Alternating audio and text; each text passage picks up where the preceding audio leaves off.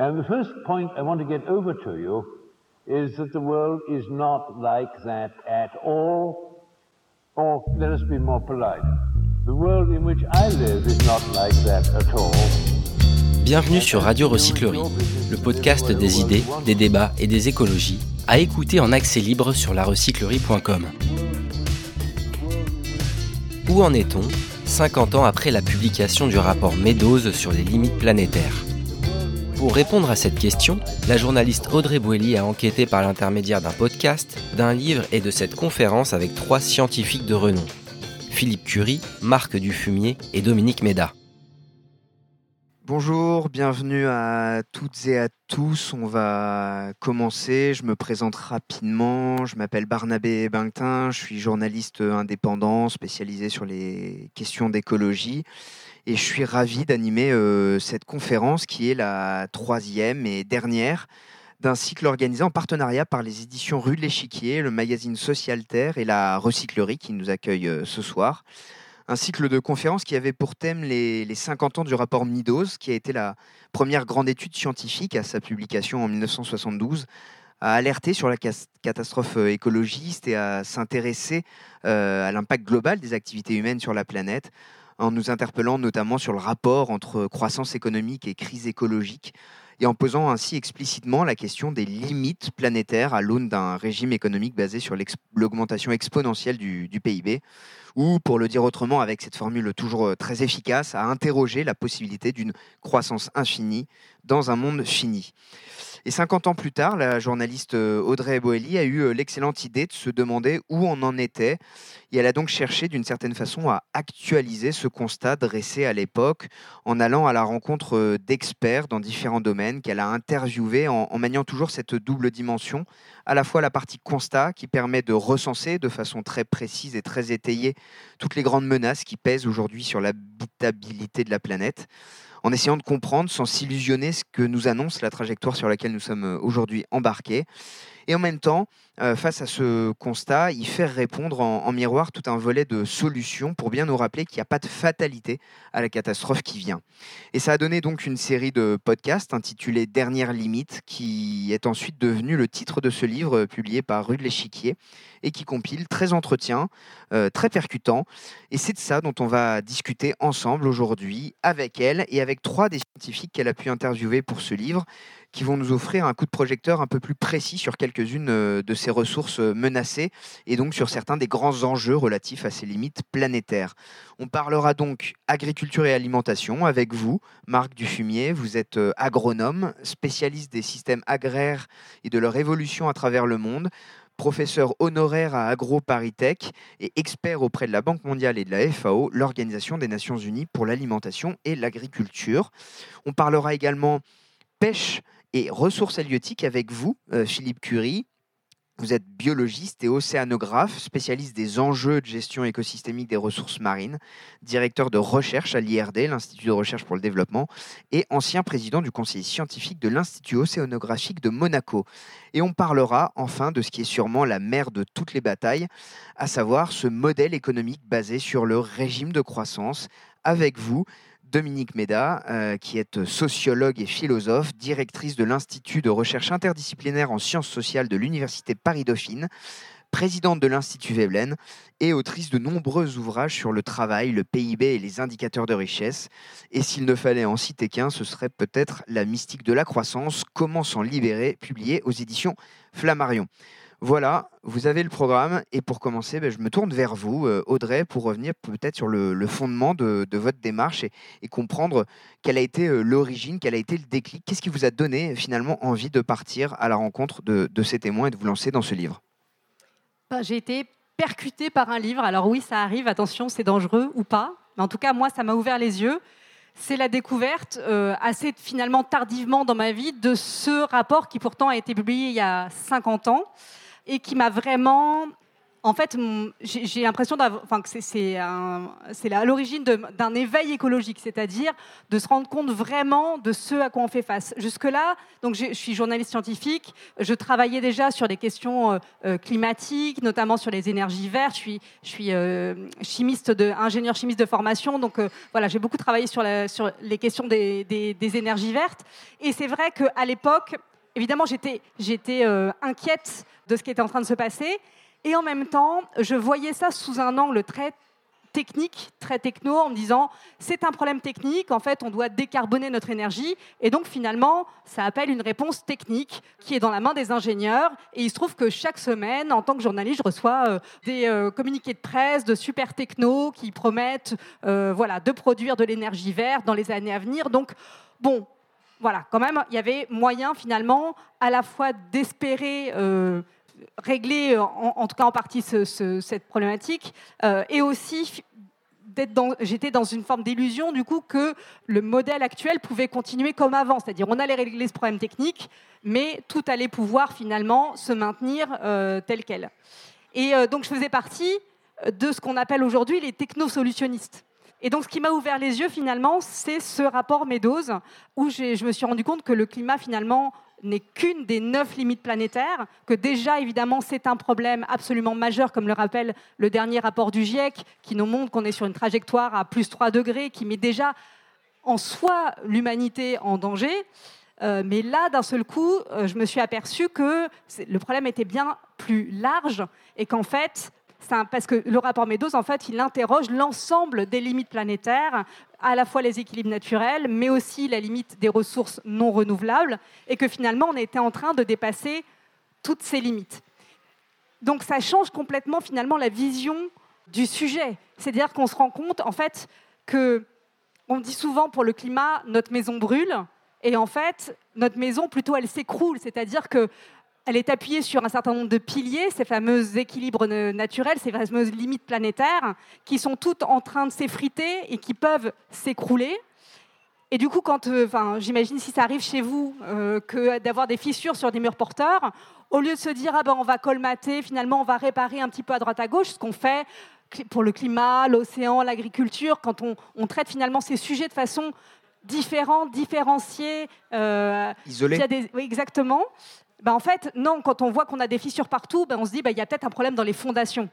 Et la fondation, la fondation de notre société, c'est quoi? C'est la croissance, en fait. Une croissance infinie, comme tu le disais, dans un monde fini, finalement, ça ne peut qu'amener à dépasser les limites planétaires. Donc le fait de voir, de regarder l'ensemble des enjeux écologiques, ça change complètement le diagnostic et donc les solutions qu'on va y apporter. Et donc voilà, c'est vraiment cette prise de conscience qui fait que j'ai eu envie euh, ben, de, faire ce projet, d'abord ce podcast puis ce livre, pour euh, déjà donner à voir cette nécessité d'avoir une vision globale sur les enjeux écologiques qui sont tous interconnectés et on ne peut pas en prendre un et le séparer des autres, mais aussi finalement de voir où on en est aujourd'hui, 50 ans après les rapports Meadows, quel est le constat et quelles sont les solutions.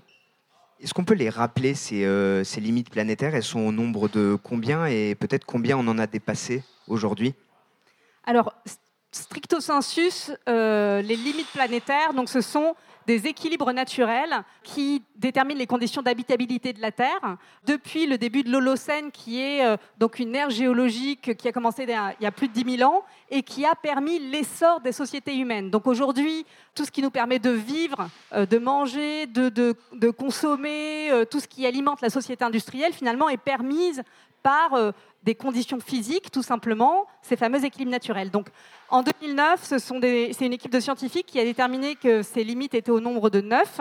Et donc, vous en connaissez certaines, qui sont le climat, la biodiversité, mais il y en a d'autres qui sont moins connus, comme des cycles biogéochimiques de l'azote et du phosphore, qui sont tous les deux des éléments euh, indispensables à la vie et qui sont, en certains endroits, plus perturbés que même que le cycle du carbone.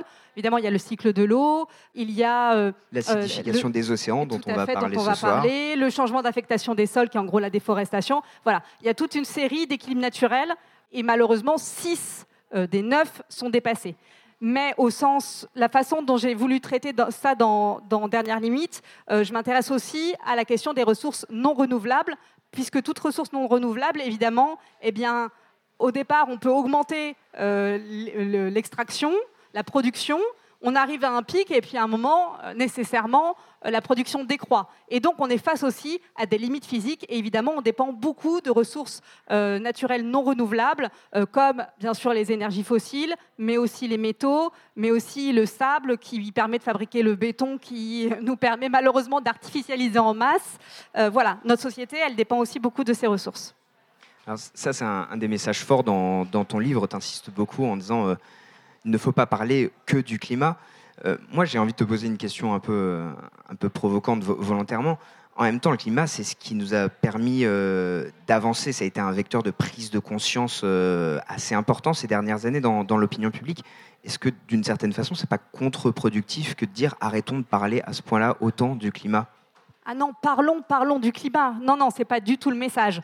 c'est évidemment absolument centrale, mais ce qui est très important, c'est de faire le lien avec euh, les autres euh, problématiques écologiques. C'est-à-dire que si on se concentre uniquement sur le climat, ça amène aujourd'hui à cette vision simple, finalement, qui était la mienne précédemment, c'est de se dire on va pouvoir régler tout ça avec des petits ajustements techniques. Euh, certes, on, voilà, on va devoir, devoir, rouler en voiture électrique, ça pose des problèmes, etc. Mais finalement, on va juste décarboner notre énergie. Or, le problème, c'est pas ça, finalement. Le problème, c'est euh, notre modèle de société basé sur une croissance illimitée et une prédation des ressources. Aujourd'hui, notre empreinte écologique, euh, on consomme l'équivalent de deux planètes Terre, c'est-à-dire deux fois ce que produit la biosphère chaque année évidemment, ce n'est pas tenable. Et la seule chose qu'on peut... Évidemment, on, a beaucoup parlé des solutions avec euh, les scientifiques qui sont là et ceux qui ne sont pas là aujourd'hui. D'ailleurs, j'en profite, parce que je ne l'ai pas fait, pour remercier beaucoup Dominique, euh, Philippe et Marc d'être ici euh, aujourd'hui. Bref, il y a en tout cas beaucoup de, solutions, mais il y, a, il y a en tout cas un un fondamental, je dirais, qui est absolument de réduire notre empreinte écologique, bien sûr notre empreinte carbone, mais notre empreinte eau, notre empreinte matière, notre empreinte forêt, etc. etc. Donc comprendre l'interdépendance entre tous ces phénomènes, le côté lien de cause à effet, comprendre euh, finalement euh, qu'il faut euh, se mettre en mouvement pour, pour, changer ça. Il y a aussi une volonté d'objectiver, je viens à la méthode, le fait que tu aies choisi ces scientifiques particulièrement, pourquoi eux? Est-ce qu'il n'y a pas aussi une volonté de montrer que ça n'est pas juste un propos militant, mais que justement ça s'appuie sur un socle scientifique étayé, précis?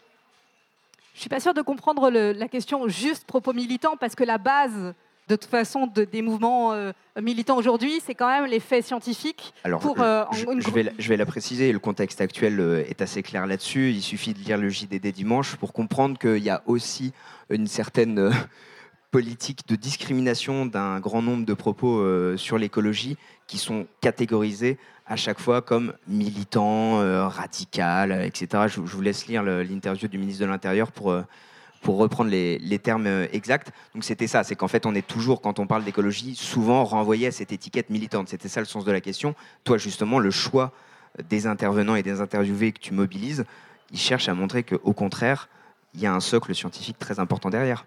Oui, c'est terrible d'être disqualifié quand on s'appuie sur la, science, qui est le cas d'énormément de, mouvements. Et, évidemment, toute la remise en cause, par exemple, des, bassines, s'appuie euh, sur euh, des faits scientifiques. Et d'ailleurs, il y a beaucoup de scientifiques, qui, évidemment, qui, soutiennent, enfin, qui, euh, questionnent profondément ce type de modèle, qui voudrait, par exemple, qu'on puisse continuer à consommer autant d'eau dans un monde où il y aura de moins en moins d'eau. Et qui, évidemment, aggrave, va contribuer à aggraver le, problème. Donc, oui, il y, a de multiples batailles à mener, mais il y a aussi cette bataille de faire entendre la voix des scientifiques et des experts qu'on n'entend pas assez. On les entend heureusement de plus en plus, mais moi j'avais vraiment cette volonté de faire entendre ce constat scientifique et qui justement euh, légitime les actions euh, militantes, évidemment. Et donc comment tu les choisis? Selon quelle thématique? Pour, faire une rapide présentation, dans ton livre, on parle énergie, on parle eau, on parle agriculture, on parle euh, ressources minerais, on parle géopolitique aussi avec François Gémen. Enfin, voilà, comment tu, as sélectionné tes 13 entretiens? Euh, L'idée, c'était de faire euh, un tour d'horizon, une sorte de masterclass en fait avec quelques-uns des meilleurs experts de ces sujets et que ce soit des sujets qui soient euh, concernants pour tous, parlant pour tous. C'est pour ça que je ne suis pas partie sur euh, stricto sensus les limites planétaires telles qu'elles ont été euh, énoncées en 2009 et qui sont pour certaines assez abscons finalement, pas très concrètes dans la vie des gens. Donc par exemple, on a parlé agriculture avec Marc Dufumier pendant cet entretien, on a évoqué les questions du cycle de l'azote et du phosphore, mais je n'ai pas fait un chapitre sur le sujet parce que ben, c'est pas parlant, voilà. Donc euh, l'idée c'était de donner des entrées qui soient concrètes pour la vie des gens. effectivement, euh, on parle d'agriculture, on parle d'accès à l'eau avec Florence Abès, on parle de pêche, de, bah, la surexploitation du sable, euh, évidemment de la biodiversité, enfin de, thématiques dont on parle beaucoup dans les médias, de biodiversité, de climat avec Valérie Masson-Delmotte et aussi d'énergie, bien sûr. Mais voilà, des entrées qui, qui parlent à tout le monde et à travers lesquels on peut évoquer ces questions qui sont parfois plus scientifiques et plus pointues et qui permettent d'expliciter à la fois quelles sont ces limites planétaires, mais aussi vraiment le lien entre elles. Et ça, c'est quelque chose qui était très important pour moi. C'est de vraiment, dans chaque chapitre, finalement, on parle des autres sujets. Parce que les enjeux sont liés. On ne peut pas parler, euh, par exemple, d'agriculture sans parler euh, d'énergie. Euh, aujourd'hui, on sait que les engrais, euh, voilà, les, engrais azotés qu'on met dans le sol eh ben, sont fabriqués à partir d'énergie fossile. Donc quand on parle agriculture, forcément, on parle énergie, on parle émissions de gaz à effet de serre, parce que quand ces engrais se dégradent, ils émettent du protoxyde d'azote, qui est un gaz à effet de serre très puissant. Voilà, tous les, les sujets sont liés les uns avec les autres, et c'était important pour moi de faire ressortir ces liens pour voir qu'en fait, c'est systémique. On bouge un domino et ça fait bouger tous les autres dominos finalement pour prendre conscience de la magnitude du problème, de ses causes et de ses conséquences, il faut une vision d'ensemble. C'est dans ton intro et c'est probablement ce qui résume le mieux ta démarche. On va rester sur l'agriculture, du coup, avec vous, Marc Dufumier, puisqu'évidemment, on va parler d'un des besoins euh, fondamentaux les plus essentiels pour, euh, pour l'humanité, se nourrir. Repartons donc du, du constat.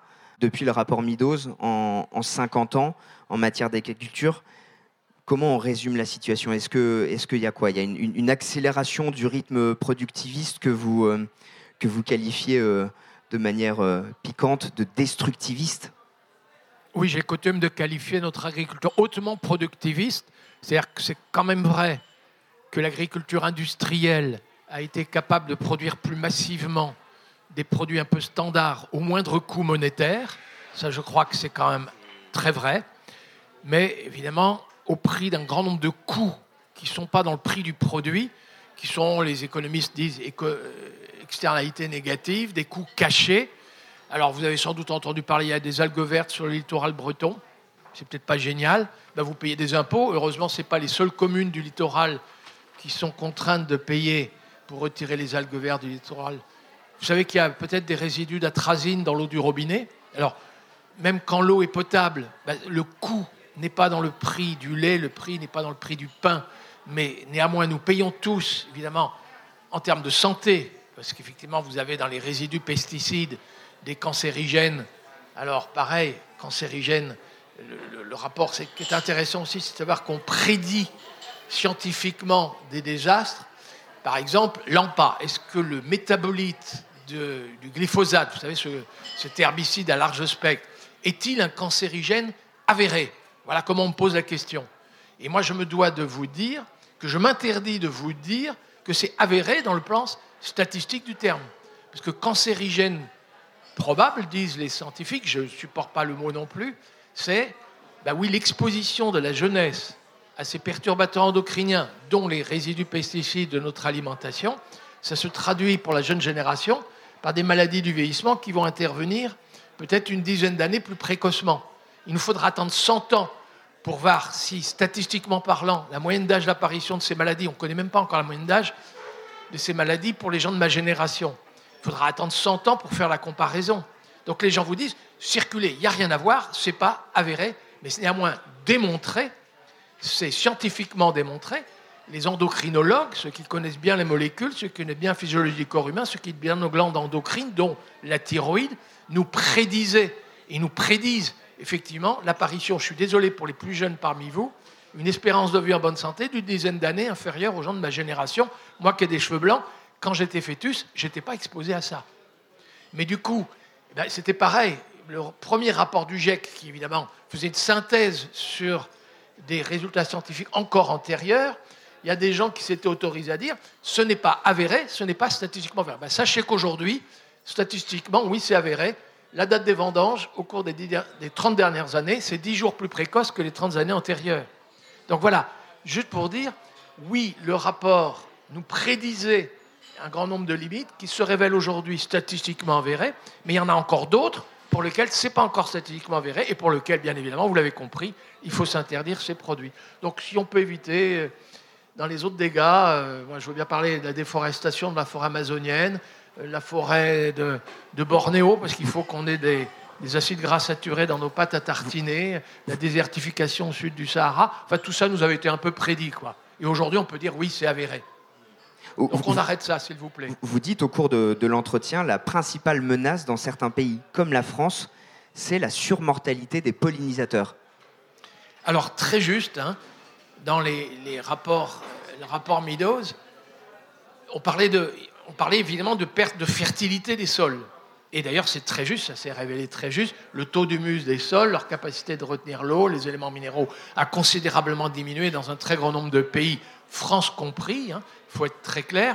Aujourd'hui, vous pouvez élargir le concept de fertilité à l'ensemble de l'écosystème, des écosystèmes aménagés par les agriculteurs. Et effectivement, aujourd'hui, très clairement, ben, euh, vous n'avez plus de carabes pour s'attaquer aux limaces, vous n'avez plus de coccinelles pour s'appeler, enfin vous en avez moins de coccinelles pour s'attaquer aux pucerons, vous avez moins de mésanges bleus pour s'attaquer aux papillons de nuit, et du coup, ben oui, pour avoir des pommes sans petits vers, sans les larves du carpocaps, ben écoutez, mangez les pommes, elles n'auront pas de petits vers, vous aurez juste euh, abondamment pas mal de pesticides, des perturbateurs endocriniens. Oui, donc cette fertilité des écosystèmes, il faut élargir le concept de fertilité à l'ensemble des écosystèmes, il faut éviter d'élargir les surfaces cultivées aux dépens d'écosystèmes naturels, la forêt amazonienne.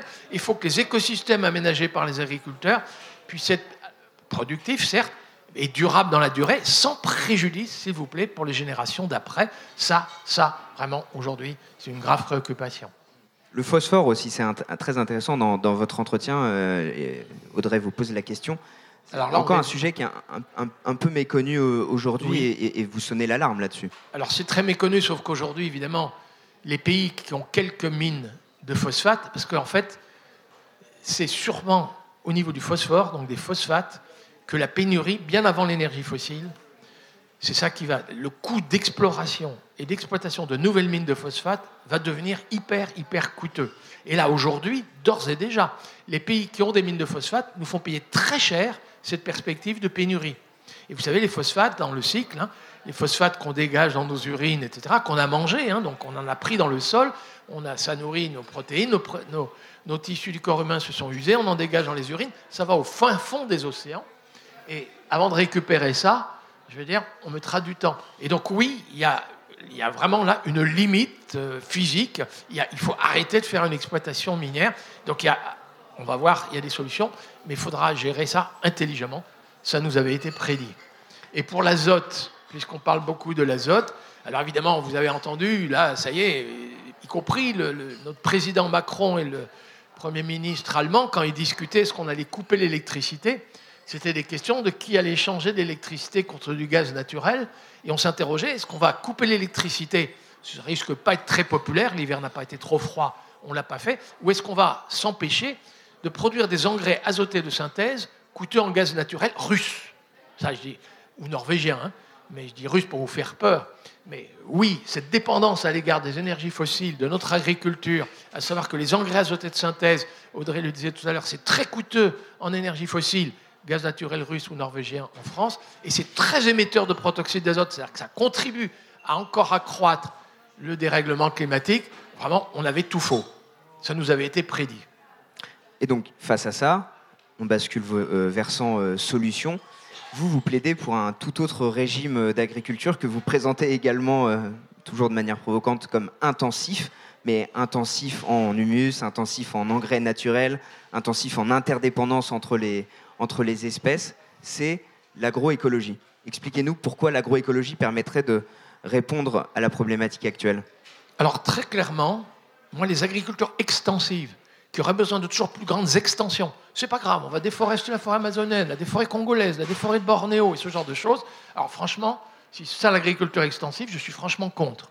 Donc je pense que sur les terres déjà, déjà aménagées pour l'agriculture, moi l'idée qu'on pratique une agriculture intensive pour nourrir une population croissante et très correctement, moi ça me convient à des conditions bien sûr, que ce soit pas d'exploitation minière, qu'on regarde bien nos limites. Mais il y a quelques bonnes nouvelles. C'est que l'énergie qu'on trouve dans notre alimentation nous vient du soleil. Il n'y a pas de pénurie annoncée de rayons solaires avant des milliards d'années. Je vous suggère qu'on en fasse un usage intensif à l'hectare, de ce qui est gratuit et renouvelable.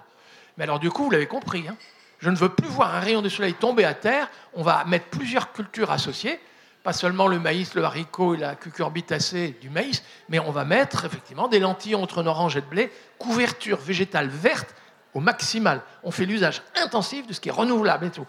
L'énergie, l'amidon, les glucides, c'est des hydrates de carbone. Eh bien, d'où vient le carbone? Du gaz carbonique de l'atmosphère. Je vous suggère qu'on fasse un usage intensif de ce gaz carbonique, que la prenne en plein le carbone, libère l'oxygène pour nos poumons. C'est l'oxygène de l'eau. Mais et avec ce carbone, nous fabrique de l'amidon, du sucre, des huiles, peut-être des pailles, des racines, de l'humus et séquestre du carbone dans les sols. Je suis pour l'agriculture intensive. Et à ce sujet, vous avez une proposition qui est vraiment intéressante. Vous dites il faudrait qu'on propose la rémunération des agriculteurs pour un, certain nombre de services environnementaux comme justement cette séquestration du carbone Alors, les agriculteurs inspirés de l'agroécologie, il y a beaucoup de choses à dire pour l'azote, pour les protéines, c'est l'azote de l'air qui est excédentaire. Les éléments minéraux, on peut en trouver des champignons mycorhiziens. Le vrai problème, paraît-il, de ces agricultures qui relèvent de l'agroécologie scientifique, vous savez quel est le problème? On me dit c'est exigeant en travail. Ce serait intensif en emploi. Vous vous rendez compte Promouvoir une agriculture intensive en emploi. Mais voilà, bah oui, le mieux, c'est effectivement qu'on aide les jeunes à s'installer en périurbain, ou qu'on aide les, enfants, les filles, fils d'agriculteurs de reprendre la ferme euh, avec un métier moins pénible. Mais oui, il nous faut impérativement rémunérer le travail et cesser ces politiques de subvention en proportion des hectares. Voilà. Donc c'est une réaffectation des, aides publiques. Quelle forme ça prendrait, cette, euh, rémunération des, agriculteurs? Eh ben, un agriculteur, voilà, vous séquestrez du carbone dans les sols en remettant les animaux sur la paille, refabriquer du fumier, ça permet de refabriquer de l'humus, c'est conforme à l'accroissement de la fertilité des sols. Dites-moi à quel prix, moi je suis contribuable, dites-moi à quel prix vous pouvez me rendre ce service d'intérêt général. Et les gens, ce pas des gens qui demandent des aides à qui Vous êtes mendiant, alors euh, avant vous avez besoin d'être aidé, je vais vous mettre des conditions. Non, dites-moi à quel prix vous me rendez ce service d'intérêt général? Et les gens disent, bah, c'est comme quand je négocie mon fromage. Hein. Moi, le, vrai camembert de Normandie ou les crus bio à la louche, les gens me disent, c'est plus de travail. Ok, séquestrer du carbone, c'est plus de travail? Dites-moi à quel prix vous me rendez service? Et je vous paye. Vous nous mettez des légumineuses, des trèfles, des sainfoins, des luzernes. Vous fertilisez les sols en azote par la voie biologique. Vous nous évitez des importations de gaz naturel vous nous d'éviter des émissions de protoxyde d'azote. C'est d'intérêt général. Dites-moi à quel prix êtes-vous prêt à remettre ça dans les rotations?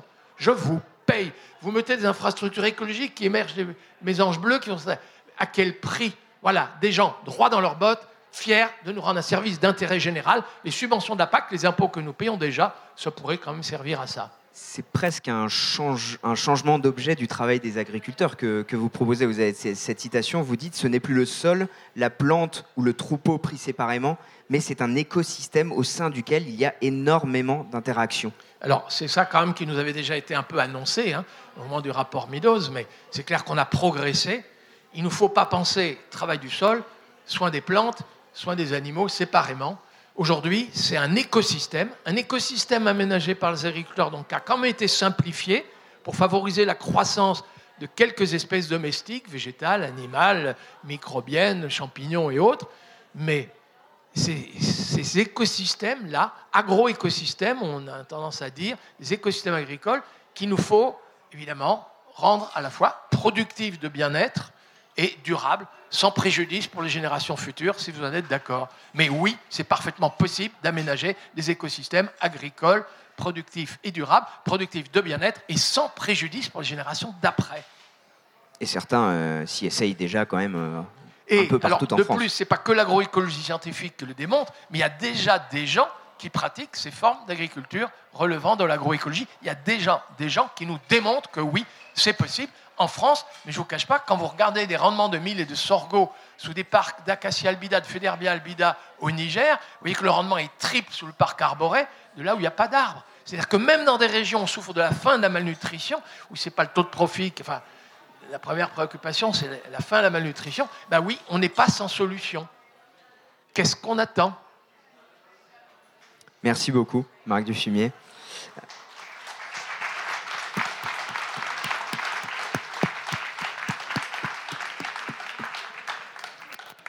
Alors, ce qu'on met dans notre assiette euh, vient aussi parfois euh, de la mer. J'ai l'impression que le, constat n'est euh, pas beaucoup plus réjouissant de ce côté-là non plus à première vue. Alors, avant de vous parler des océans et de l'exploitation des ressources marines, je voudrais vous faire une confidence, parce que j'ai travaillé pendant 40 ans sur les ressources marines, mais vous savez, notre cerveau, notre cerveau d'Homo sapiens, en été, ça a été montré très scientifiquement, il surreprésente complètement le présent, on est des êtres présents, il prend un petit peu dans le passé, mais des, considérations spécifiques qu'on a, a été pêchés dans le passé, et puis le futur, en été on est, notre cerveau, il n'est pas fait du tout pour ça. Donc, c'est, on est la première génération, si vous voulez, qui, allons euh, considérer toutes ces limites planétaires. Alors, ces limites planétaires, bien sûr, on peut lire le rapport du GIEC, c'est 1000 pages, on peut lire euh, les autres rapports, on peut lire ton livre, etc. Mais on a tous un déclic quelque part dans la vie, etc. Alors, je vais vous faire la confidence suivante, c'est que moi, j'ai eu le déclic en voyant deux figures. La première figure, c'est une figure de la Terre et on fait une coupe transversale. Et qu'est-ce qu'on voit? On voit cette mince couche de 30, de, 50 à 70 km, en, comprenant les, les, océans, cette mince pellicule qui est en réalité euh, là où on vit, elle est unique dans l'univers.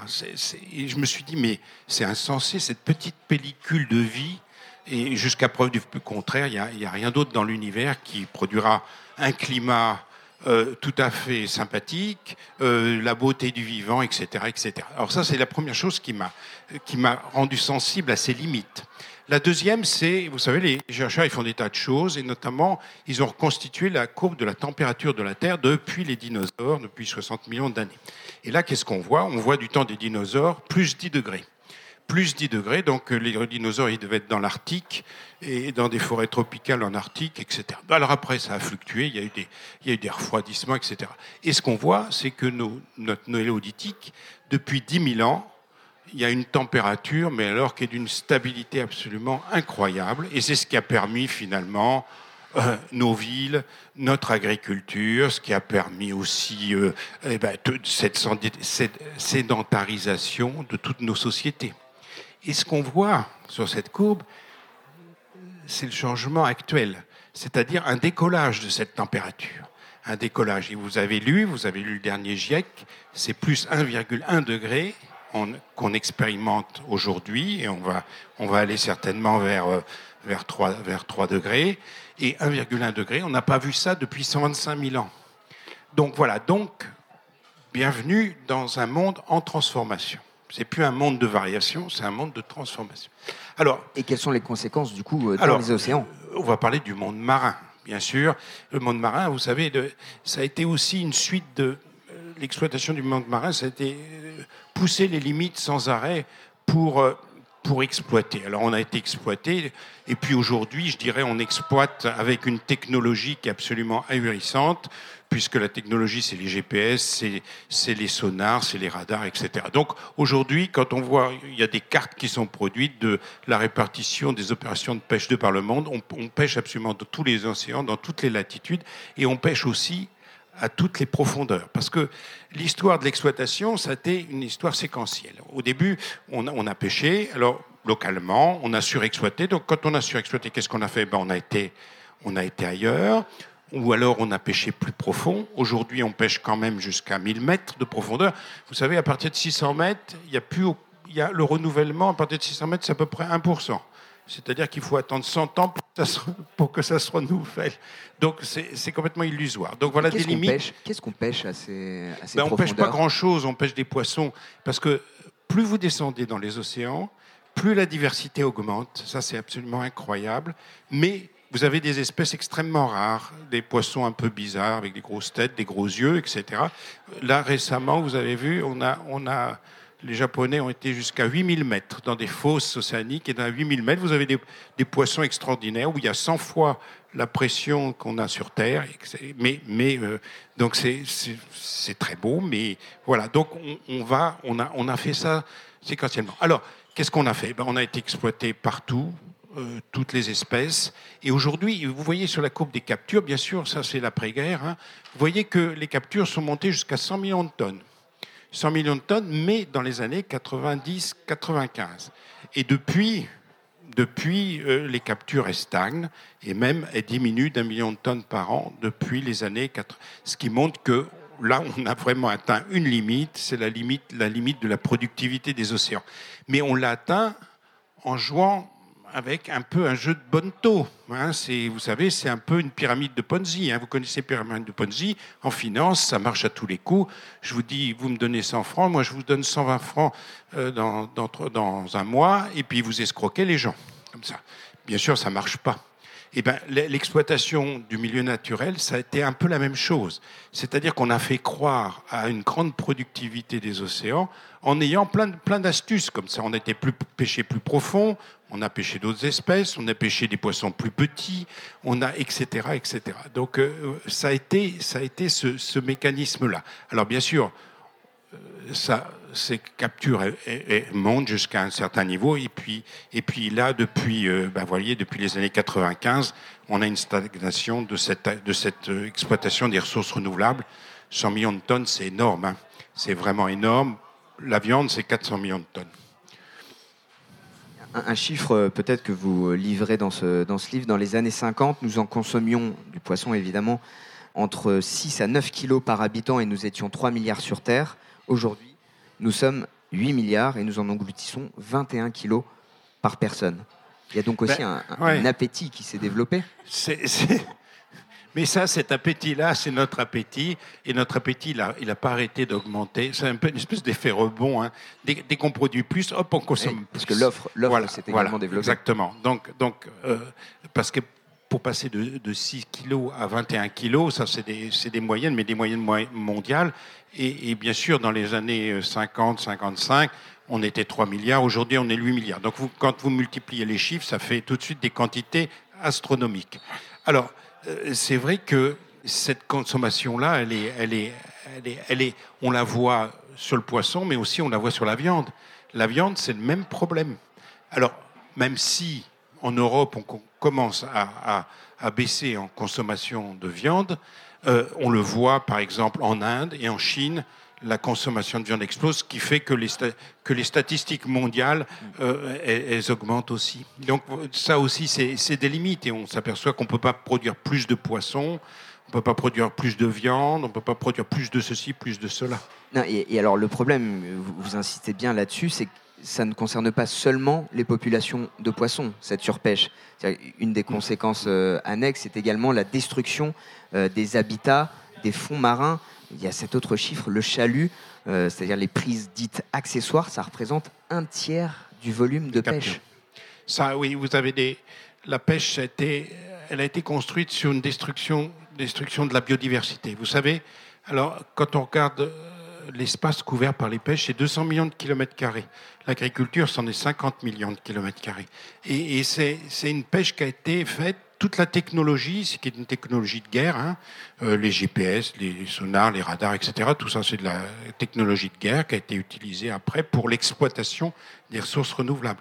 Donc euh, ça a été... Euh, et, le, chalut, c'est l'exemple type d'un engin de pêche qui consomme beaucoup de pétrole, et qui détruit aussi toute la biodiversité, qui ramasse aussi au fond toutes les, toutes les espèces, et puis, et puis après, bien sûr, elles arrivent sur le, sur le pont du bateau et elles sont, elles sont détruites. Alors, ce que je voudrais dire, c'est que il y a des spécificités du monde marin. Euh, quand vous regardez une forêt, une forêt, c'est beaucoup de végétaux et puis quelques animaux. Hein. Quand vous regardez un fond marin, ça s'appelle des marine animal forests, des forêts animales marines. C'est-à-dire qu'en réalité, les fonds marins, ce sont principalement des animaux qui sont au fond. Vous avez des, coraux, vous avez des éponges, vous avez des vers, vous avez des huîtres, des mollusques, etc. Et très peu de végétaux. Donc, quand en réalité vous, passez votre filet sur des fonds marins et en réalité, la surface des fonds marins, elle est chalutée à 80%. Donc, vous voyez, là aussi, les limites sont atteintes. Euh, euh, vous, vous, vous, vous, tuez euh, un nombre incalculable. Et bien sûr, ça, ça c'est perte et profit parce que, parce que tout le monde se moque de savoir s'il y a des vers, s'il y a des, des, des, des éponges ou des, ou des coraux. Alors, il y, a, il y, a, bien sûr ce phénomène de surexploitation, il y a aussi l'augmentation de température. Oui, c'est ce que j'allais dire, c'est comme si ça suffisait pas, vous nous expliquiez juste avant la, la conférence, là, par exemple, le, le, cas en Méditerranée de la disparition Alors, des, oui. des coraux, et ça, c'est l'effet du changement la, climatique. La semaine dernière, j'étais à Barcelone. Alors, Barcelone, dans le centre océanographique de Barcelone, et puis, et puis moi, j'étais, je travaille à Sète, là, donc euh, ils ont fait exactement euh, les mêmes constats. Le constat, c'est le suivant, et c'est absolument désastreux c'est que euh, cet été, vous savez, il a fait très chaud. Il a fait très chaud. La Méditerranée a fait une, une, une anomalie de température de 5 degrés, ce qui s'était jamais vu, pendant, il y a bien eu un mois entier. Les coraux, vous savez, dès que, ça dépasse un seuil de température, ils meurent. Alors il faut, par exemple, telle température, ça on le sait, telle température, euh, ils meurent. Eh bien, sachez que les gorgones, les gorgones qui sont des coraux, euh, vous savez, quand vous plongez, vous avez des choses violettes, jaunes, etc. C'est superbe. Entre 0 et 30 mètres, il n'y en a plus en Méditerranée. Voilà. Un été, il a fallu d'un été pour, pour éradiquer, je dirais, des milliers, des milliers d'années, certainement, où, il y avait ces, ces, ces, ces, gorgones. Alors, ce changement climatique, voilà, donc entre 0 et 30 mètres, il n'y en a plus, ils sont tous, tous morts. Donc les, chercheurs, ils sont, ils sont figés là. Ils ont publié ça, mais c'est hallucinant, quoi. Je dirais, c'est hallucinant. Alors deuxième chose que, ces températures-là, parce que c'est pas simplement les, les, coraux en Méditerranée, ça on l'a montré dans, dans, mon laboratoire. La température a fait que le, le, le plancton a changé. Alors, les sardines, vous savez, les sardines, aujourd'hui, les pêcheurs, ils sont venus, puis ils ont dit Ah, les sardines, elles sont toutes petites puis elles sont toutes maigres, etc. Et en réalité, après, on, on, a essayé de tester toutes les hypothèses plausibles, et, et l'hypothèse qui, qui, est vraiment la plus solide, c'est qu'elles n'ont plus rien à manger. C'est-à-dire qu'elles ne mangent pas le nouveau le plancton qui est produit par des eaux chaudes. Elles ont été habituées à manger un, un plancton qui était... Voilà. Donc, tout ça, ça montre les limites d'une d'un de systèmes vivants qui, qui sont en train de collapser on ne démontrerait et... pas mieux l'effet boule de neige dont parlait, euh, voilà. dont parlait Audrey. Bon, ça, sur le cas du changement climatique, évidemment, le, la question des solutions, elle est euh, complexe et, et, et plurielle. Peut-être si on revient sur, sur la pêche pour quand même. euh, Oui. À, à, quoi ça, ça, ressemble À quoi ça peut ressembler une, une, une pêche à, à, large échelle, une pêche responsable, durable? Ben, Vous savez, il y a on en a parlé d'agroécologie, il y a l'équivalent dans la pêche, l'approche écosystémique des pêches. C'est quoi? C'est réconcilier une approche qui va euh, réconcilier l'exploitation avec la biodiversité, c'est de maintenir la biodiversité. Donc ça veut dire quoi? Ben, Ça veut dire peut-être arrêter le chalut. Alors là, je, dis quand même que vous avez vu dans les médias qu'on a un secrétaire d'État qui se, qui se glose de, de de chaluter dans les aires marines protégées. Alors normalement, une aire protégée, quand vous regardez combien il y a d'aires marines protégées, mais vraiment protégées, en Méditerranée, il y en a 0,01%. Et 0,1% euh, vraiment protégés. Alors, alors bien sûr, on peut, on peut avancer des chiffres, mais si, on, si les scientifiques regardent et puis regardent vraiment ce qu'ils font, donc ça, il va falloir être sérieux avec ça, c'est-à-dire avoir 30% de...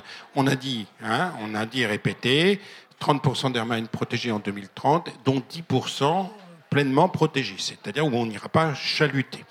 Voilà, donc ça c'est important de, de, se garder ces objectifs-là.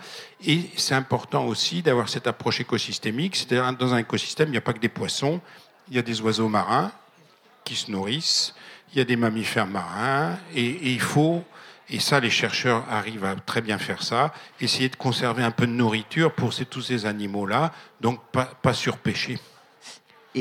Et l'aquaculture Audrey vous pose la question dans, dans le livre. Est-ce que l'aquaculture euh, et dans quelles conditions ça, ça, peut représenter une, une solution face à, face à la pêche euh, sauvage, la disparition d'un certain nombre Oui, alors d'espèces. ça c'était le- un argument de l'aquaculture. L'aqua- L'aquaculture, elle explose complètement, puisque vous avez vu notre appétit pour le poisson et euh, augmente de façon un peu ce qui tétanise d'ailleurs la FAO et les Nations Unies, parce que chaque année, tous les deux ans, ils font un rapport et puis ils voient que la consommation augmente, donc ça, ça, ça les affole. Donc, on a, pour ce manque à produire du poisson, on a mis de l'aquaculture. Alors, l'aquaculture, c'est surtout de l'aquaculture asiatique à 70%, et c'est des poissons, euh, voilà. Donc, il y a aussi chez nous beaucoup de poissons carnivores. Donc, ces poissons carnivores, il faut les nourrir avec du poisson qui est pêché, donc des sardines, des anchois, des maquereaux, du hareng, qui est transformé en farine pour être après euh, donné à 70% d'ailleurs pour des poissons comme le, saumon, les dorades, euh, enfin tous les poissons en réalité que vous trouvez au restaurant ou chez votre poissonnier, puisque vous avez beaucoup de poissons aujourd'hui d'aquaculture. Donc, euh, on déshabille Paul pour habiller Pierre. Bien sûr, il va falloir aller vers une aqu- aquaculture de bas niveau trophique, c'est-à-dire des algues, des mollusques, et puis des, po- des poissons qui seraient euh, nourris. Alors il y a, des alternatives. hein. On peut mettre, euh, on peut les nourrir avec des protéines végétales, on peut les nourrir avec des protéines euh, des insectes, par exemple. Il y a pas mal de, de start-up et puis la fondation Ricard est en train de, promouvoir ça.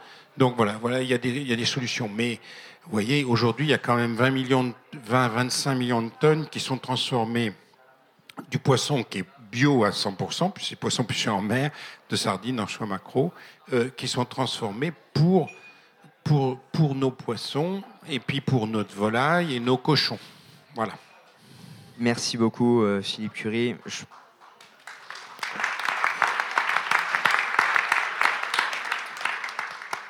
Je précise qu'évidemment, après, on aura un tour de, questions. euh, donc, euh, on pourra revenir sur euh, un certain nombre de problématiques sur lesquelles on est obligé de passer un peu trop rapidement.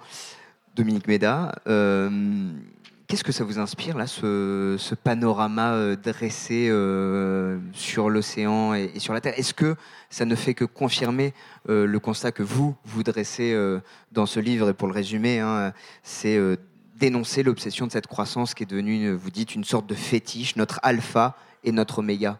C'est euh, la cause et la conséquence? Oui, ce qui est, intéressant, c'est qu'on a l'impression, en effet, qu'il y a une sorte de, de folie extractive, de folie de consommation qui s'est emparée du monde et qui n'a fait que croître et embellir. Et alors, les sociétés, elles ont commencé à croître. euh, hein, les, gens qui mesurent la croissance disent que ça a commencé à s'opérer au 19e siècle. Mais, et donc, au, moment où on commence à parler de l'Anthropocène, mais évidemment, il y a eu un- une sorte euh, d'augmentation euh, radicale autour de 45. Et c'est ce que montrent les courbes, hein, ce qu'on appelle la grande accélération. Et c'est précisément le moment où on commence vraiment à très bien mesurer la croissance. C'est l'invention des comptabilités nationales, du système de comptabilité nationale, qui est à la fois un dispositif qui permet d'estimer la croissance et en même temps de la booster. Pourquoi je parle de fétiche? Parce qu'aujourd'hui, vous avez quand même très très peu de politiques qui reconnaissent que nous sommes des sociétés fondées sur la croissance et que ça constitue une partie du problème. Et qu'il faudrait rompre avec ce fétichisme de la, de la, de la croissance. En quoi, peut-être pour repartir du début, en quoi est-ce la cause des maux qu'on vient euh, d'exposer, ce régime de croissance? Bah, parce que euh, il faut, se souvenir d'abord de ce que c'est que la croissance. hein. La croissance, c'est la croissance du PIB, du produit intérieur brut. C'est quoi le produit intérieur brut? C'est la production. C'est l'ensemble de la production, enfin, c'est la somme des valeurs ajoutées. Euh, à partir de 1976, ça sera la somme des valeurs ajoutées, le PIB marchand, plus le PIB non marchand. C'est-à-dire qu'avant, on comptait pour zéro la production des, administrations. Et donc, euh, voilà, somme des valeurs ajoutées, très bien. Et donc, ce qu'on espère, c'est qu'elle c'est qu'elle s'accroisse. Pourquoi? Parce que le contrepoint, le petit frère, le verso du produit intérieur brut, ce sont les revenus. Donc plus votre PIB est gros, plus la croissance du PIB est importante, plus les revenus qu'on en tire vont être, vont importants. Mais ce PIB, c'est un, indicateur absolument euh, euh, scandaleux, j'allais dire. Euh, et il a plein de limites, et notamment la principale limite, c'est que on va, pour le fabriquer, on va aller puiser sur des patrimoines, des patrimoines essentiels, évidemment le patrimoine naturel. Hein. On va détruire nos stocks, nos mers, nos stocks de forêt, la qualité de l'air, etc. Et, et, on va détruire aussi en partie notre cohésion sociale. Donc on va aller puiser sur, sur ces réalités-là sans que jamais ça soit indiqué nulle part. C'est-à-dire, on continue à avoir, en général, on a une augmentation du produit intérieur brut, donc on est très content. On juge d'ailleurs la performance des sociétés sur le produit intérieur brut par habitant, et jamais on va aller regarder les évolutions de ces patrimoines dont on, se sert. Et euh, ce PIB, je continue, euh, euh, il, compte pour zéro des activités qui sont extrêmement importantes pour les sociétés, pour la reproduction des, sociétés notamment, c'est-à-dire tout ce qui est le travail domestique, les activités familiales, mais aussi politiques, citoyennes. Tout ça, ça compte exactement pour zéro. Donc si elles disparaissent, personne ne le, verra. Donc nous voilà munis d'un indicateur prétendument qui nous montre la richesse de notre société, sur lequel on a les yeux fixés et qui finalement nous pousse à... Euh, euh, détruire toujours plus les patrimoines sur lesquels on vit, puisque personne ne les regarde et puisque ça, c'est invisible. Et alors pour autant, si, euh, le petit frère de la croissance, c'est le revenu, est-ce qu'on ne peut pas, à l'échelle du temps, donner avoir une corrélation entre régime de croissance et euh, progrès, puisque c'était ça l'objectif politique affiché de la croissance. Bien sûr, mais même si euh, ceux qui ont inventé le revenu national ou le PIB, hein, on dit qu'en gros c'est quelqu'un qui s'appelle Simon Kuznets, c'est un économiste qui en 1932 a le premier euh, estimé le revenu national euh, américain, même si les gens qui inventent ces conventions euh, ils nous disent qu'il ne faut pas confondre ça avec le bien-être et qu'il faut vraiment le considérer pour ce que c'est. Évidemment, personne ne va euh, suivre ce, conseil. Et très très vite, on va utiliser le PIB par habitant comme un proxy, un, symbole, un, équivalent du progrès. Et de fait, hein, euh, c'est vrai que c'est très difficile de critiquer la croissance parce qu'avec la croissance, on a eu une amélioration considérable des, euh, des conditions de vie, la lutte contre les maladies, euh, l'augmentation de l'espérance de vie. Bref, c'est vrai qu'il y a une corrélation. La santé, Absolument. C'est vrai qu'il y a une corrélation entre euh, l'augmentation de tout ça, des, des, revenus, de la qualité de vie, des conditions de vie, et que malheureusement, il y, a à la fois des bienfaits et des maux dans la croissance. Et ce qui va être très difficile aujourd'hui, euh, c'est de prendre de la distance par rapport à ça, de ne pas tout jeter, de ne pas jeter le bébé avec l'eau du bain, et de, en quelque sorte, moi je dis toujours qu'il faut revisiter euh, l'héritage de la modernité, parce qu'on vit quand même dans un système moderne euh, qui nous a demandé, qui nous a incité à consommer toujours plus et à produire toujours plus. Mais du coup, ça, ça veut dire quoi sur, sur le rôle ce que, ce que vous venez de nous expliquer, c'est que finalement, le PIB nous offre une mauvaise manière de concevoir la société d'une certaine façon. Il nous donne une, une, image inexacte de ce que la richesse de la société. Et pour autant, on vient de dire qu'on reconnaît qu'il a été le témoin d'un certain. Bien sûr. Donc ça, veut dire quoi? vous, vous, disiez avant, le PIB, c'est un indicateur scandaleux. Donc c'est quoi?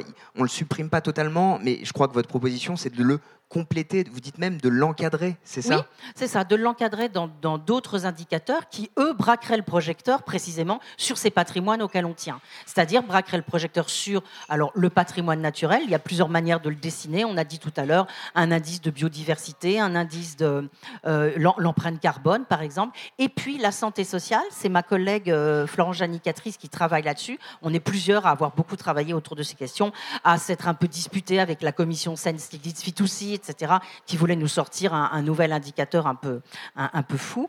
Et donc voilà, oui, l'idée c'est, d'accord, on garde le PIB. D'ailleurs, il y a eu un papier ce matin ou hier de l'INSEE qui dit, oh, le PIB c'est un indicateur très important, il faut le garder. D'accord, on le garde, mais on relativise la, la croissance et donc on braque le projecteur sur le patrimoine naturel et la santé sociale.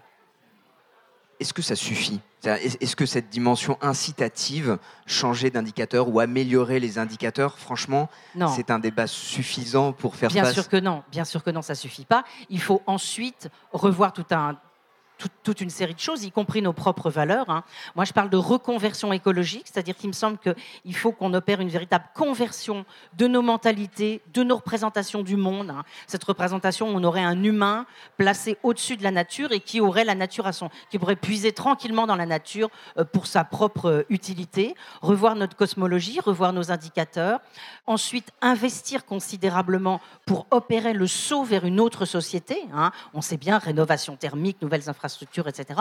Et puis adopter un principe de sobriété. Mais qu'est-ce qui nous limite là-dedans? Il y a au moins, au moins deux grandes limites. Petit un, le fait que euh, nous sommes euh, enserrés dans des contraintes budgétaires, comme vous le savez, qui font qu'on nous dit ah mais c'est beaucoup trop cher, on ne peut pas mettre autant d'argent sur la table pour opérer cette reconversion euh, écologique.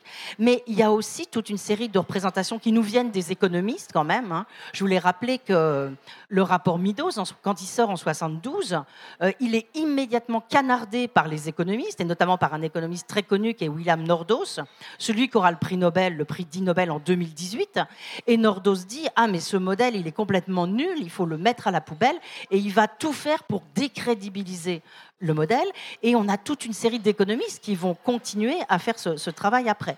Donc la réforme que nous avons à faire, l'espèce de rupture de représentation que nous avons à faire, on a aussi à la faire avec nos disciplines, avec, hein, y compris la discipline sociologique d'ailleurs, mais avec nos petites représentations traditionnelles dans euh, des sciences, notre économie avec ses fondements bien individuels, notre sociologie et une grande partie de nos sciences humaines et, et sociales, qu'il faut qu'on parvienne à réencastrer dans les sciences naturelles finalement. Et il faut aussi la rendre euh, désirable, parce que si vous parlez de, cosmogonie, de, représentation, c'est que ça touche aussi à des affects qui sont euh, profondément inscrits en nous. Oui, mais ça, c'est sans doute ce qu'il y a de plus difficile, parce que dans la réception du rapport Midos, il y a deux, deux, points intéressants. Un, la réception par les économistes, et deux, la réception par les politiques. Et euh, prochainement, on va ressortir la lettre Mansolt. Je ne sais pas si ça dit quelque chose à, certains d'entre vous. Mansolt, c'était un, un, homme politique né néerlandais.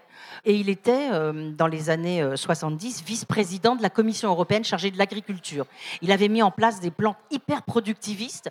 Et puis un jour, il lit comme Audrey, il lit euh, le rapport Midos. Et là, il est complètement bouleversé et il décide d'écrire une lettre au président de la Commission européenne, son collègue donc, pour lui dire ça va pas du tout, on, est complètement là, on va complètement dans le mur, il faut absolument qu'on change, qu'on bifurque, qu'on fasse bifurquer l'Europe. Et il écrit une petite lettre, non mais qui est absolument génialissime, euh, une petite lettre dans laquelle il explique pourquoi il faut et comment on va bifurquer en mettant en place une forme de protectionnisme et en passant, alors il n'utilise pas le terme, mais il dit une économie de pénurie, en fait c'est une économie de, sobriété, tout y est, et qu'est-ce qui se passe? Il va se faire à son tour complètement canarder par les politiques, et en particulier le politique français, Georges Marchais, le secrétaire euh, du PC, euh, et euh, Raymond Barre, le futur Premier ministre de Valéry Giscard d'Estaing. voilà ce rapport Midos qui aurait pu vraiment nous servir, même s'il a des limites, hein, puisqu'il nous dit qu'il faut réduire la population, etc., eh bien, il est euh, remis radicalement en cause par les économistes et par les politiques. alors, puisqu'on parlait de termes, juste, vous, vous utilisez plutôt le terme post-croissance. Oui. Il y a toujours un débat avec décroissance, post-croissance. Est-ce que vous pouvez nous dire pourquoi vous privilégiez ce terme-là et quelle est la différence avec la décroissance? Alors, euh, on, a longtemps utilisé le terme pour pas faire peur parce que décroissance, ça fait peur, et ça fait peur notamment aux gens qui sont modestes, qui ont déjà pas de quoi euh, vivre, et qui du coup n'auront absolument pas envie d'être entraînés euh, dans une perspective de décroissance. Je suis pas sûre que la post-croissance, qui fait un peu techno, les entraîne plus. Euh, pour l'instant, on n'a pas trouvé mieux. moi, j'aime bien sobriété. Bon, je ne sais pas si l'étendard de la décroissance ou de la post-croissance, c'est ce qu'il y a finalement de plus désirable. J'en suis pas certaine, mais je pense qu'on a un travail à faire sur les mots pour montrer combien cette autre société, et là je trouve qu'on a vraiment commencé à le, montrer, hein, euh, combien elle serait beaucoup plus agréable à vivre. C'est ce qui décrit mieux le phénomène, mais c'est peut-être pas forcément ce qui a l'élan le plus, euh, le plus entraînant. Merci beaucoup, Dominique Méda.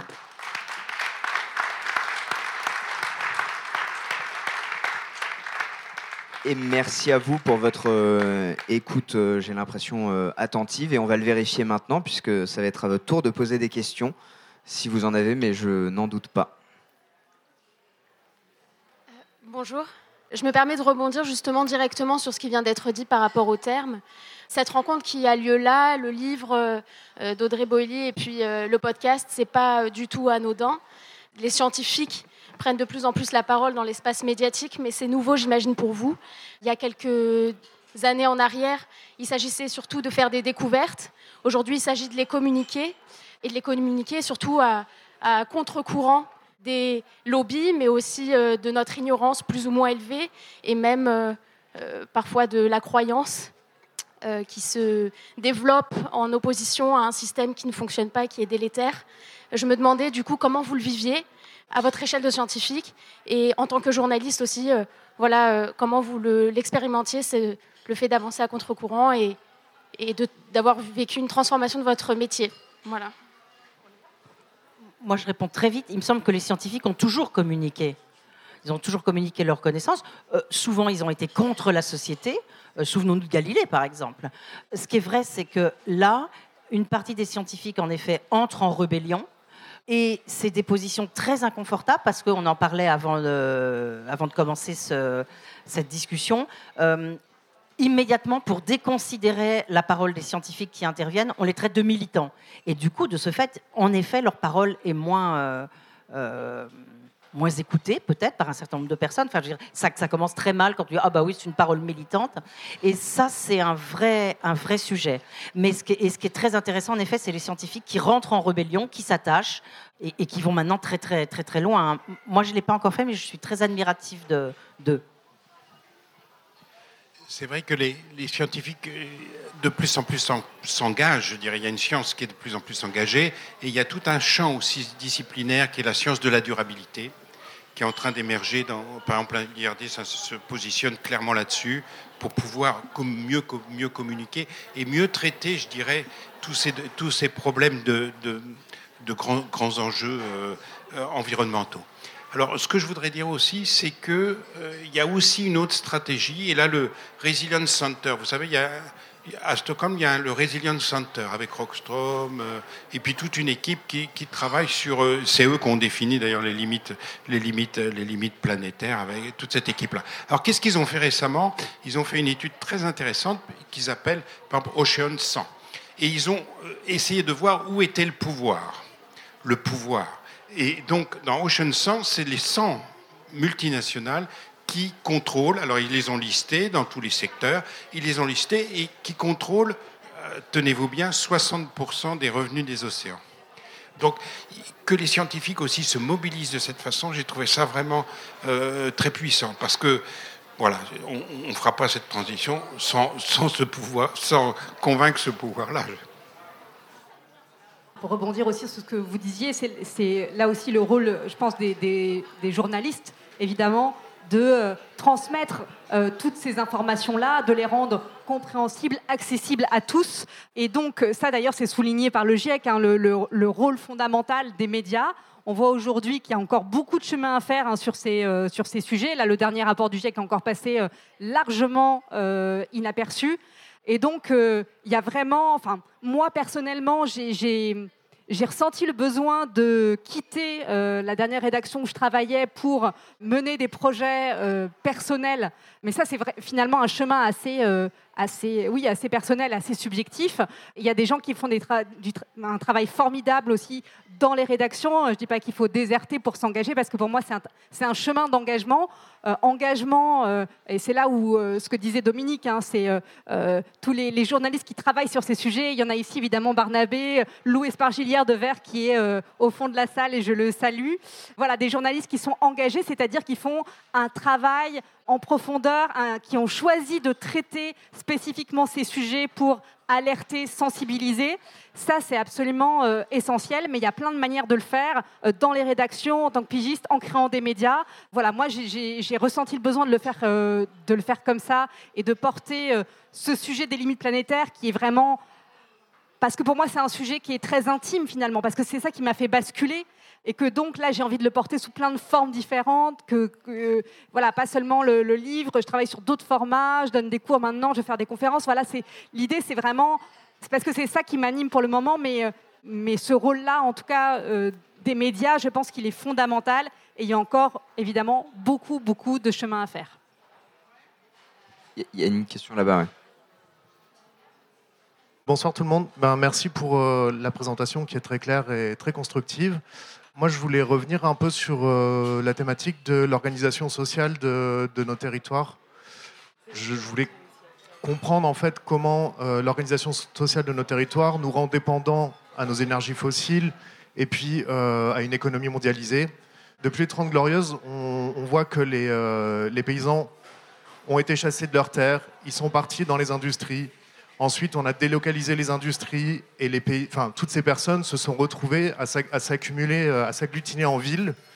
Et on s'aperçoit que plus on s'agglutine dans les villes, plus on est dépendant au transport des matières, des matières qu'on consomme dans les villes, donc à nos énergies fossiles et à, nos, euh, à une économie mondialisée je voulais vous poser la question de vous, quelle est l'organisation sociale qui euh, vous semble intéressante pour sortir de nos dépendances, de ces deux dépendances-là Et euh, qu'est-ce que vous pensez, par exemple, du biorégionalisme et euh, de territoires qui soient plus autonomes en termes d'alimentation, d'industrie, etc., etc. Je voulais vous poser cette question.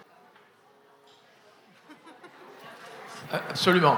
Premier constat, c'est qu'effectivement, dans un contexte de mondialisation croissante, hein, que les gens appellent libre-échange, et si on raisonne la croissance, hein, il faut toujours euh, accroître le produit brut, il faut conquérir des parts de marché. Pour conquérir des parts de marché, il faut produire au moindre coût monétaire. J'oublie les coûts cachés, bien évidemment. Hein. Et pour produire au moindre coût monétaire, il faut remplacer des gens par des machines. Et donc, tant pis pour le chômage. C'est vrai chez nous, 8% de chômage. Quand une ferme disparaît en France, très clairement, c'est toujours du chômage en plus. Si la fille, le fils ne reprend pas la ferme des parents, peut-être qu'il trouve un emploi moins pénible, plus rémunéré ailleurs, mais c'est toujours du chômage en plus, parce qu'elle, il prend l'emploi de quelqu'un des quartiers qui n'en aura pas, et la ferme qui disparaît sert à l'agrandissement des voisins, c'est toujours produire, toujours au moindre coût monétaire, conquérir de parts de marché. C'est comme ça qu'on fait du taux de profit, enfin, il faut être très clair. Hein. Notre agriculture, elle est dans ce contexte de mondialisation croissante et dit de libre-échange. Hein, une femme qui repique du riz à la main, en concurrence avec des gens de l'Arkansas, évidemment qui ne repiquent plus à la main, deux sacs de riz qui se vendent au même prix sur le marché à Ziguinchor, au sud Sénégal. Il y a 200 fois plus de travail agricole dans celui de la femme qui a repiqué à la main que dans celui du concurrent, le sac d'à côté qui vient d'Arkansas. Pour acheter des produits de première nécessité, elle accepte une rémunération de son travail 200 fois inférieure à celle de son concurrent. C'est ça l'échange, ce que certains appellent le libre-échange. Évidemment, ces enfants ne reproduiront pas, partiront, traverseront le désert libyen, traverseront la Méditerranée dans les conditions qu'on sait. Donc ça, faut arrêter ça. Donc déjà, première chose, si on parle de territoire, c'est effectivement de se dire qu'il y a peut-être des formes d'agriculture qui permettraient d'éviter l'exode rural contraint, les mouvements migratoires contraints dans les conditions que vous savez en question, de laisser au peuple le droit de vivre et travailler, aux paysanneries, de vivre et travailler dignement, correctement rémunérés, d'où la rémunération des services d'intérêt général, et de ne pas être contraint à ces mouvements-là. Hein. Donc c'est ça qu'il faut. Et bien ça, effectivement, c'est des formes, de la même façon qu'on parlait d'appellation d'origine protégée, P pour moi, protégé, c'était protecteur, c'était pas péjoratif, je suis désolé. Ben oui, il faudra bien que localement, on gère en circuit court le cycle du carbone, le cycle de l'azote, le cycle des insectes, le cycle des abeilles, le cycle des champignons mycorhiziens qui vont aller chercher du phosphore quand la roche est altérée. Tout ça, c'est de valoriser, que localement, on puisse valoriser au mieux les ressources productives des terroirs. Oui, on va avoir une analyse écosystémique, c'est les terroirs, leur potentialité productive, faire l'usage intensif de ce qui coûte rien, ce sera intensif en emploi, mais ça, effectivement, c'est des formes de protectionnisme, je suis désolé. Et pour moi, ça n'a rien, mais rien de péjoratif. Pourquoi faut-il en France que l'on achète du soja brésilien transgénique aux dépens de la forêt amazonienne pour des, des animaux en surnombre en Bretagne? Et cet azote qu'on a été chercher dans l'air brésilien, qui était dans le soja, qui sert à nourrir nos cochons, qui sont en surnombre et qui ne sont même plus élevés sur la paille, parce que la paille est dans le bassin parisien, ces animaux urinent, ça fertilise de très belles algues vertes. Je suis désolé, aller chercher de l'azote au Brésil pour faire des algues vertes, ce n'est pas circuit court. Et quand vous découvrez que dans le bassin parisien, évidemment, il n'y a plus l'azote de l'urine, du coup, on va mettre de l'urée, un engrais azoté de synthèse fabriqué avec gaz naturel russe, n'appelez pas ça circuit court. Moi, je serais pour que les animaux soient sur la paille, bien-être animal, fabriquer du fumier, que l'on retrouve notre souveraineté protéinique. Et c'est pas faire du tort aux Brésiliens. Les Brésiliens, quand je leur dis qu'il faudrait qu'on mette des droits de douane à l'importation de leur soja, ils me disent Mais on n'est pas fiers, nous, Brésiliens, monsieur du fumier, de nourrir vos cochons, vos ruminants, vos volailles, On préférait que le soja brésilien nourrisse des Brésiliens. Les Brésiliens qui désherbaient, qui ont été remplacés par du désherbant, n'ont pas les revenus pour acheter leur soja parce que nos cochons sont plus riches. Donc désolé, les collectivités territoriales, on va devoir se remuer. On va relocaliser nos agricultures en fonction des potentialités productives, en faisant dans tous les pays du monde, dans toutes les régions du monde. Nous allons valoriser ce qui coûte rien, ce qui est renouvelable, et on va mettre les gens au travail digne, s'il vous plaît. Eh ben.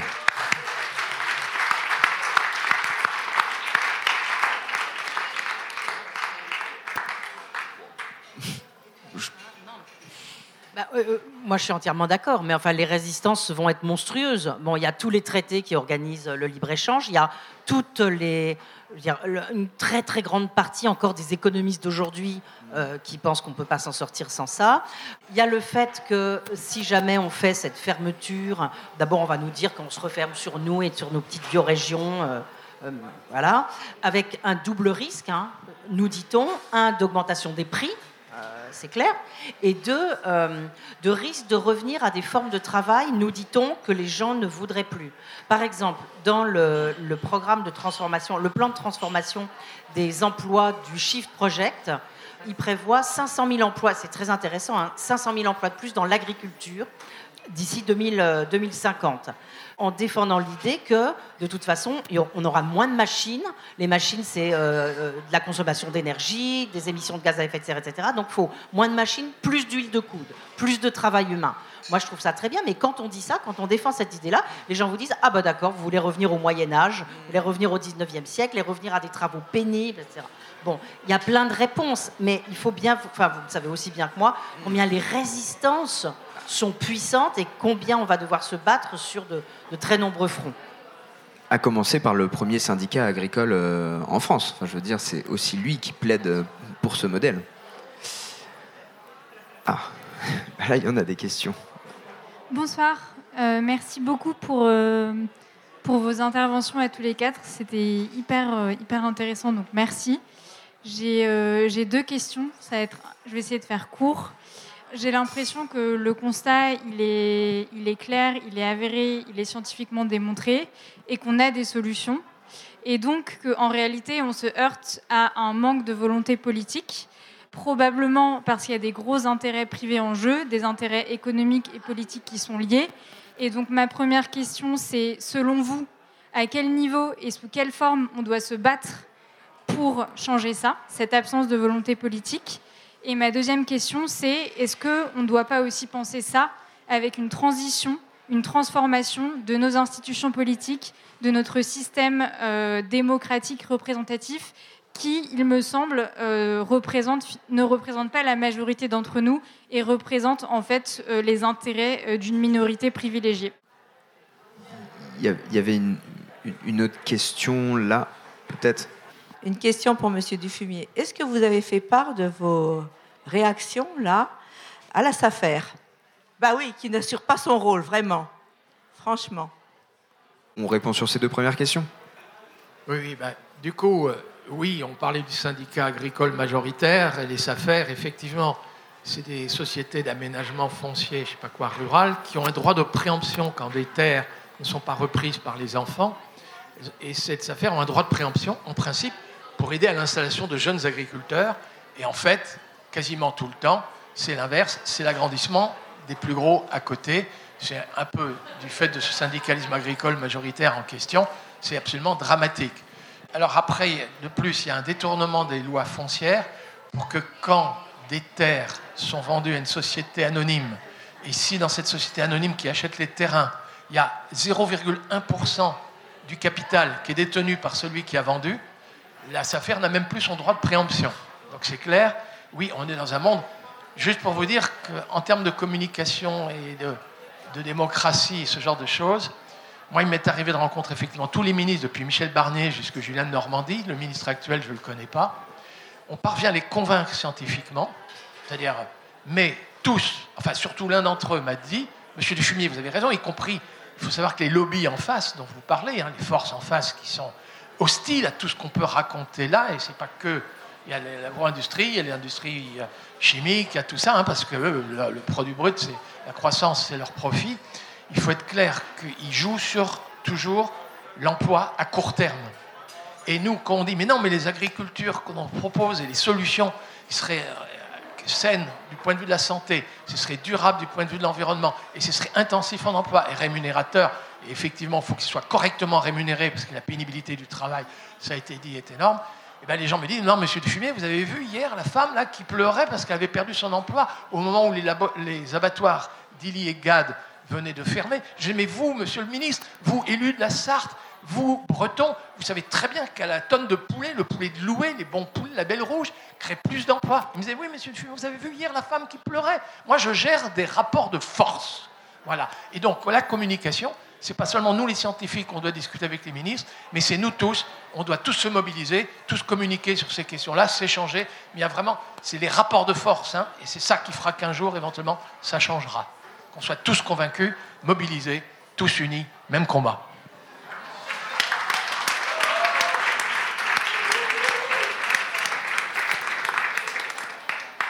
Oui, pour, aller dans ce sens-là, euh, c'est vrai que c'est ce que nous apprend l'histoire, parce que finalement, moi, naïvement, euh, autour de ces sujets, j'avais cette, cette euh, idée qu'on venait de découvrir finalement le problème écologique récemment, que finalement c'est au tournant des années 2000 que le problème climatique a émergé et que finalement, voilà, on vit les, balbutiements et on l'entend encore, oui, mais on vient de savoir finalement. Donc on commence à s'organiser, on commence à mettre en place des choses, il faut laisser le temps aussi de l'action politique. Mais en fait, cette histoire, euh, elle est complètement falsifiée, puisqu'on voit bien que déjà, bah, il y a 50 ans, en fait, on avait tous les éléments en main pour se rendre compte qu'on était vraiment sur la mauvaise voie. Alors évidemment, on a parlé du rapport Meadows, mais pas que. C'est le moment de la naissance des grandes ONG que vous connaissez, Greenpeace, les Amis de la Terre, le WWF. Il y avait euh, massivement des gens dans la rue qui venaient euh, porter ces questions-là. Il y avait un scandale autour des pesticides, avec la sortie du printemps silencieux de, Rachel Carson. Euh, voilà, il y, a, ce numéro du Nouvel Ops de 72 qui, qui, qui titrait La dernière chance de la Terre. Voilà, donc ces éléments, on les avait déjà tous il y a 50 ans. Et qu'est-ce qui s'est passé? Ce qui s'est passé, c'est qu'il y a eu déjà ben, cette, euh, cette contre-attaque hein, dont parlait Dominique euh, de la part des économistes, qui a été féroce et qui a voulu justement effacer finalement les conclusions euh, qui étaient inentendables du rapport Meadows qui disait il faut arrêter la croissance, oh, globalement il faut changer de modèle. Et il y a aussi une réappropriation du politique qui a voilà, euh, à la fois sentant la pression, justement le rapport de force qui s'est élevé à ce moment-là, euh, la nécessité quand même bah, de se mobiliser avec la création des premiers ministères de l'environnement, avec la naissance de l'écologie politique, etc., avec les premiers sommets de la Terre, et finalement, euh, et qui aboutit aujourd'hui évidemment au COP, etc. Donc voilà, ça, c'est un mouvement qui a apporté des négociations internationales sur le sujet. Et en même temps, qu'est-ce qui s'est passé? Eh bien, on a créé des concepts séduisants euh, comme le développement durable et maintenant la croissance verte, qui fait que on se dit c'est bon, c'est géré, et que finalement les citoyens se sont dépolitisés sur ces sujets. D'ailleurs, se sont dépolitisés, euh, voilà, tout court, et qui fait que euh, finalement, on a poursuivi la croissance, on a même appuyé sur l'accélérateur. On en parlait un peu tout à l'heure, tu en parlais pour le, financement de, la PAC. Aujourd'hui, les financements agricoles vont à l'agriculture intensive. On n'a jamais autant subventionné les énergies fossiles. Là, 2022, c'est un sommet, un record. De la même façon, et tu, en parles dans, les entretiens, dans le podcast et le livre, bah, le fait que les subventions, elles vont aux bateaux industriels, en fait, pour, pour construire des bateaux toujours plus gros qui vont toujours plus racler les fonds des océans. Et euh, euh, c'est voilà, finalement, euh, tant qu'il n'y a pas ce rapport de force qui est absolument nécessaire, euh, voilà ce qui se passe. Donc en fait, l'histoire, elle a déjà eu lieu. Voilà, on a vu ce qui s'est passé ces 50 dernières années et on n'a plus le temps d'attendre. Donc c'est maintenant, effectivement, enfin maintenant, c'est maintenant et toujours, en fait, il, faut que les citoyens soient massivement dans l'arène sous de multiples formes et il n'y a pas à choisir en fait entre les différents modes d'action puisque on a besoin à la fois euh, d'avoir des mobilisations dans la rue, euh, des actions des obéissances civiles, des actions en justice, euh, de se saisir, d'interpeller nos politiques, de se lancer en politique. On a besoin de faire feu de tout, bois. On l'a vu, le constat, il est, il, est terrible et l'action, c'est maintenant. Voilà. Et du coup, je te rejoins pleinement là-dessus. Oui, pour, ajouter les, relations avec les politiques, je pense que les politiques, souvent, ils ont, ils ont vraiment un problème de culture environnementale. Nos, élites ont- sont très peu, dans leur cursus, n'ont jamais traité de, cette- toutes ces questions environnementales. Donc pour eux, à, part quand ils ont suivi les cours de, Marc Dufumier à l'agro, mais, mais, mais sinon, sinon euh, moi j'ai interagi avec les sénateurs, avec des députés, mais c'est affligeant. Le niveau, le niveau environnemental, c'est proche de zéro. Sauf peut-être certains, certains, excusons-les, mais sinon, c'est vrai que nos élites sont, sont, n'ont pas, cette culture-là du tout. Donc ça, ça, joue vraiment dans les choses. Alors une autre chose que je, voulais dire sur le comment, le système va évoluer, ça personne, personne bien sûr le sait. Il y a un excellent livre qui va paraître de Claude Henry, qui est un grand monsieur sur l'environnement. Son titre, je crois que c'est Planète Terre, euh, pronostic vital engagé. Et ici, Tocqueville. Tocqueville dit en 1780, 1780, donc neuf ans avant la Révolution, il dit quand les aspirations des peuples ne correspondent pas à ce qui se fait, ben ça pète. Voilà.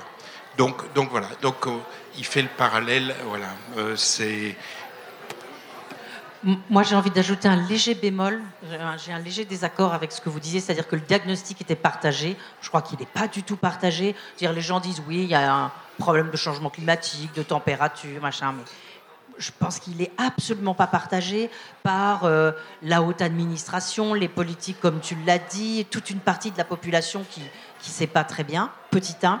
Et petit 2, je pense que le coût de la transition est absolument monstrueux. Dire, faire changer comme ça radicalement une société, avec tout ce qu'on a dit, c'est-à-dire euh, une forme de protectionnisme, relocaliser, parce qu'il faudra relocaliser, changer complètement notre agriculture, mettre des montants d'investissement public faramineux, plus la question absolument centrale de l'emploi. C'est-à-dire que dans tout ça, on risque de perdre beaucoup d'emplois. Et donc, pour qu'on ne les perde pas, il va falloir qu'on fasse un effort gigantesque d'anticipation, un, effort très très fin de reconversion euh, individuelle et collective. Donc, je pense vraiment que le coût de la, de la transition est immense et il faudrait qu'on y mette beaucoup plus de compétences, de moyens financiers, mais aussi d'intelligence collective là-dedans. Alors, merci beaucoup. Quand on fait une conférence sur les limites, il faut savoir aussi euh, s'appliquer. euh. Donc, merci beaucoup. On peut poursuivre en mode un peu informel. Merci à toutes et à tous. Euh, vous avez euh, de quoi aussi poursuivre euh, les débats et vous nourrir juste ici intellectuellement et juste ici pour l'autre partie. Merci à vous.